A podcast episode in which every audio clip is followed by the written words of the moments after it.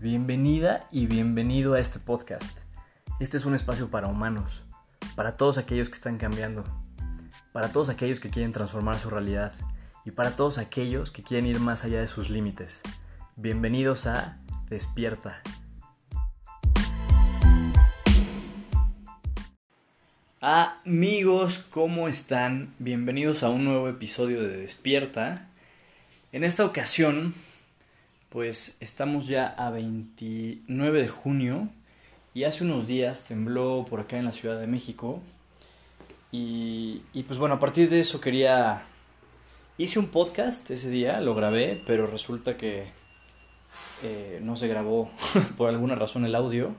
Entonces estoy repitiendo un poquito eh, lo que había pensado ese día comunicarles, porque me llamó mucho la atención la reacción de la gente en general a partir de un temblor en medio de la pandemia, ¿no? Siento que pues es un, es un gran pretexto, es un argumento lógico el hecho de el, riesgo y el miedo que, puede provocar las consecuencias de un, de un sismo, ¿no? Con todas las circunstancias en las que estamos. Pero siento que es importante detenernos un poquito a elegir qué decimos, qué pensamos y cómo nos queremos sentir. Porque inmediatamente esa va a ser la, la lo que nos digamos a nosotros mismos, la historia que nos contemos, eh, pues va a ser una consecuencia o positiva o negativa que impactará inmediatamente nuestra vida. Entonces, siento que hay dos caminos.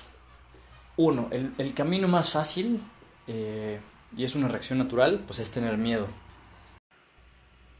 El problema de tener miedo es que no te deja pensar bien.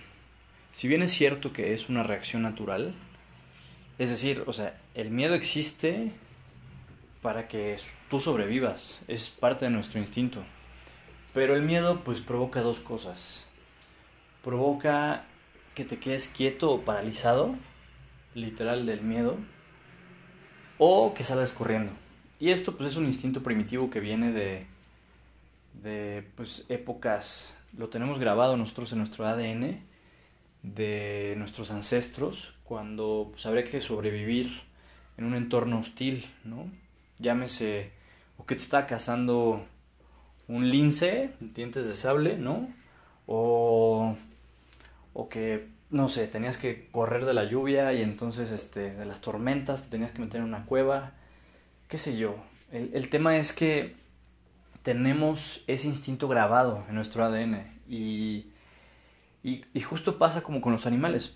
Imagínate una gacela, no sé si han visto estos documentales de animales en donde una gacela cuando se, acerca a un león o, o, un tigre se queda quieta, ¿no? Bueno, hay de dos, o sale corriendo o se queda quieta.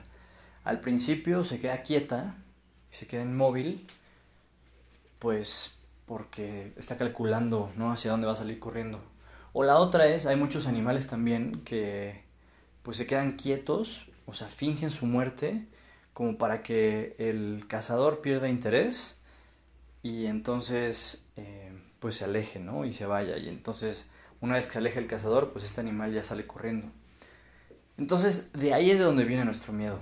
Y si piensas, eh, ¿cuántas veces reaccionamos de esa forma, pues es, es similar, o sea, es también para poder sobrevivir, ¿no? El miedo que te da el quedarte sin dinero, el miedo que te da el, el perder todo, ¿no? El perder lo que hoy nos da seguridad, pues sí, te da estabilidad, te da certidumbre el tener una casa, el tener dinero en tu cuenta ahorrado, etc.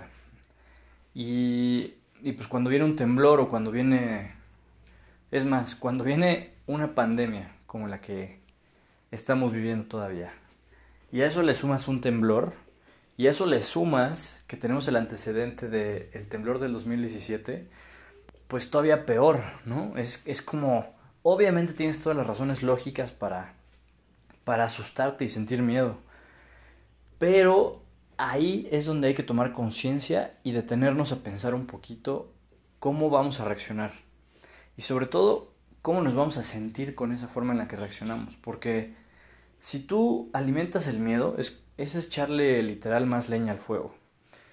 Te haces chaquetas mentales y entonces te asustas tú, asustas a la gente y entonces ya no eres tú el único perturbado, ya también estás perturbando a toda la gente y entonces es una histeria colectiva.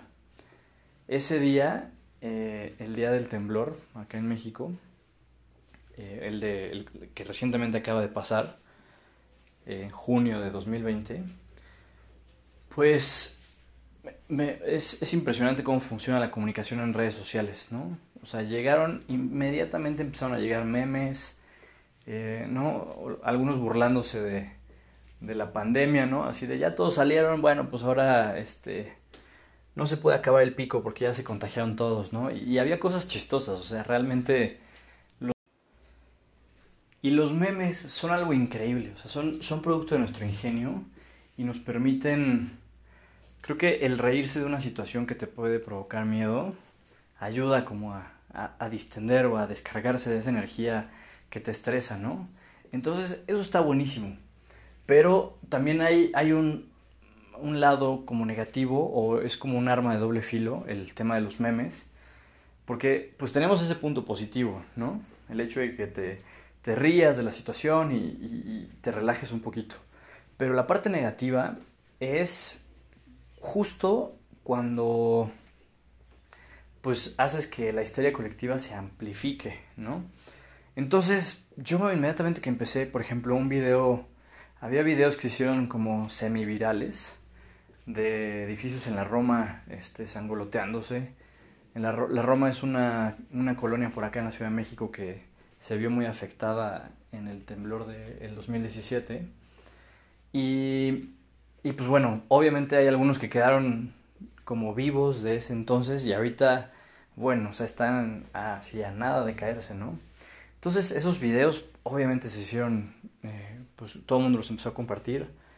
Eh, también vi un video de una señora que estaban afuera de un hospital, también aquí en la Ciudad de México, y, todo el staff del hospital eh, salió, ¿no? Y había gente que se puso a gritar y todo el mundo empezó, ¡ah! ¡ah!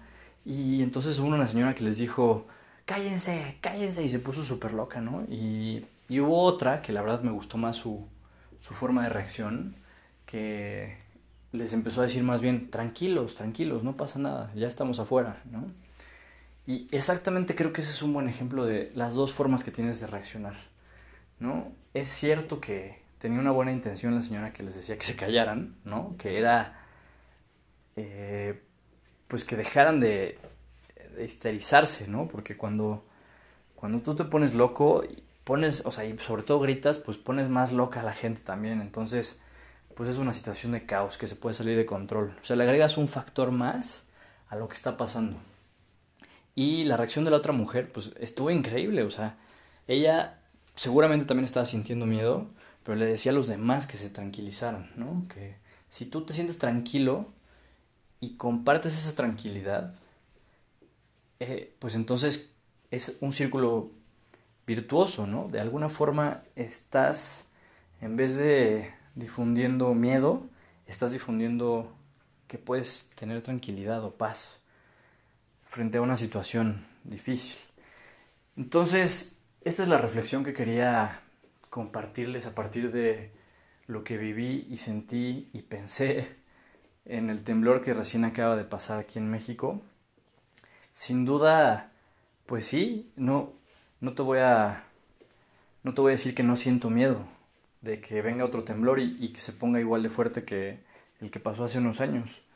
Es un hecho, pero yo decido si dejo que ese miedo, yo decido si alimento ese miedo o dejo que ese miedo me tenga en un estado permanente de estrés o más bien abrazo la incertidumbre, abrazo el hecho de que siempre va a haber cambios y que la situación sí se puede poner más complicada. Y aún así, lo que me da tranquilidad es tener la certeza de que tengo todas las herramientas en mí como para caerme y levantarme una y otra vez. Y, y te invito a que reflexiones eso, pienses tú de qué forma reaccionas también con cualquier circunstancia que, va a cambiar tu status quo, ¿Reaccionas con miedo o reaccionas con conciencia? Y a partir de esa conciencia, ese cuestionamiento, decides que quieres tener tranquilidad con todo y que tienes incertidumbre enfrente. Puedes, puedes estar tú muy tranquilo teniendo mucho miedo y mucha incertidumbre. Entonces, yo te invito a que, a que reflexiones cómo reaccionas y sobre todo que recuerdes que tú tienes absoluta, absoluto control de cómo te quieres sentir. Así que amigos, espero que, amigos y amigas, porque obviamente esto es para humanos, como, como digo en la intro, y espero que este tipo de reflexiones les funcionen para ustedes replantearse también y sobre todo hacernos conscientes, porque muchas veces reaccionamos de manera automática. Entonces, si, si quieres seguir en la conversación, me puedes encontrar en Instagram como arroba hola-despierta y ahí en los comentarios ponme si quieres que hablemos de algún tema en particular y con mucho gusto lo haremos para seguir despertando y siendo conscientes. Te mando un abrazo enorme y nos vemos en otro episodio de Despierta.